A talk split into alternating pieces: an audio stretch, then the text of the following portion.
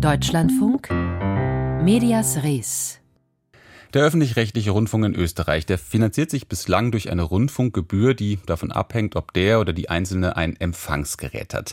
Das kennt man, dieses Prinzip, auch aus Deutschland. So ähnlich hat es ja hier auch bis vor einigen Jahren noch funktioniert. Und dieses System, das soll nun in Österreich abgeschafft werden und dann, wiederum vergleichbar mit Deutschland, ersetzt werden durch eine Haushaltsabgabe. So will das der österreichische Verfassungsgerichtshof. Mit anderen Worten, alle müssen dann zahlen.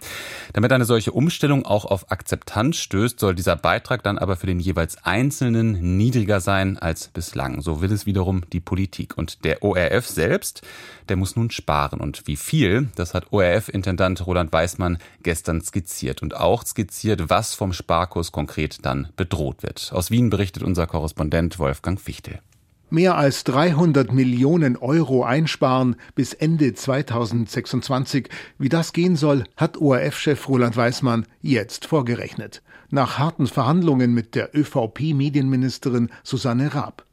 Die hatte gefordert, publikumswirksam einen ORF-Rabatt für alle, begründet mit den harten Zeiten für alle. Der ORF fordert mehr Spielraum im Digitalen und eine Abkopplung des Beitrags vom Besitz eines Radio- oder Fernsehgerätes. Das ist überfällig, seit Österreichs Verfassungsgerichtshof entschieden hat, die alte Gebühr sei gleichheitswidrig.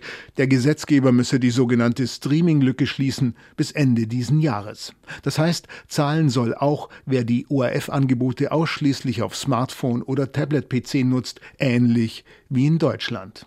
ORF-Rabatt und mehr Digitales, wie das ausgehen könnte, hat Generalintendant Weismann jetzt vorgerechnet. Wir haben unsere Berechnungen und äh, äh die lassen einen Finanzierungspfad zu, wo wir digitaler, effizienter und österreichischer werden können. Das heißt, weniger amerikanische Serien, verspricht Weißmann, kein Problem. Digital will der ORF Inhalte auch online first und online only verbreiten, will Programme länger als nur sieben Tage im Netz anbieten. Dafür eingespart werden soll der ORF-Sparten-TV-Sender Sport Plus für die nicht so populären Sportarten, die zum Teil ins Netz verschoben werden könnten. Eingespart werden soll auch das ORF-Radio-Symphonieorchester und einiges mehr, das aus Sicht des Intendanten nicht ganz zum Kerngeschäft gehört. Gespart wird auch am Personal. 500 ORF-Mitarbeitende gehen demnächst in Pension. Nachbesetzt werden soll möglichst wenig. Die Kritiker formieren sich gerade, die Sportlobby, die Kultur. Auch die politische Diskussion um die Unabhängigkeit des ORF flammt wieder auf. Ziel ist der weitgehend politisch besetzte ORF-Stiftungsrat, das Aufsichtsgremium des ORF. Neulich waren Chats aus früheren ÖVP-FPÖ-Regierungszeiten bekannt geworden, Versuche, den ORF damals auf Parteilinie zu bringen. Ein ORF-Chefredakteur musste deshalb gehen. Aus dem aktuellen Stiftungsrat ist jetzt zu hören, besser eine Haushaltsabgabe als eine ORF-Finanzierung aus dem Staatshaushalt. Auch das war diskutiert worden. Thomas Zach ist der wichtigste ÖVP-Mann im ORF-Stiftungsrat, der Leiter des sogenannten ÖVP-Freundeskreises.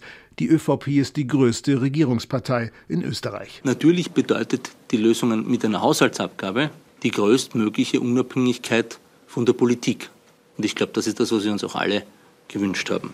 Die Unabhängigkeit ist relativ, denn bereits die Forderung nach einem ORF-Rabatt ist eine politische. Damit auch die Frage nach der künftigen Höhe des Rundfunkbeitrags. Von dem bleiben dem ORF im Moment 18,59 Euro. Dieser Anteil könnte sinken um mehr als 2 Euro auf 16,50 Euro was der ORF-Intendant schon mal gehört hat, aber noch nicht bestätigen will. Auch wenn Sie nachfragen, ich kommentiere diese Höhe nicht. Ähm, das ist jetzt nicht Aufgabe des ORF. Bliebe da noch eine Aufgabe für Österreichs Politik. Denn Österreichs Gebührenzahler zahlen deutlich mehr als die 18,59 Euro. Fällig sind zwischen 22,45 Euro in den Bundesländern Vorarlberg und Oberösterreich und 28,65 Euro in der Steiermark. Kassiert werden neben dem Anteil für den ORF auch eine Landesabgabe, ein Bundeskunstförderungsbeitrag und die Umsatzsteuer. Von diesen Aufschlägen insgesamt bis zu 10 Euro mehr im Monat sieht der ORF nichts. Aus den Bundesländern ist zu hören, dass sich daran aber auch künftig nichts ändern soll. Kein Rabatt. Sparkurs in Österreich. Rund 300 Millionen Euro bis 2026 will der ORF einsparen. Darüber hat Wolfgang Fichtel berichtet.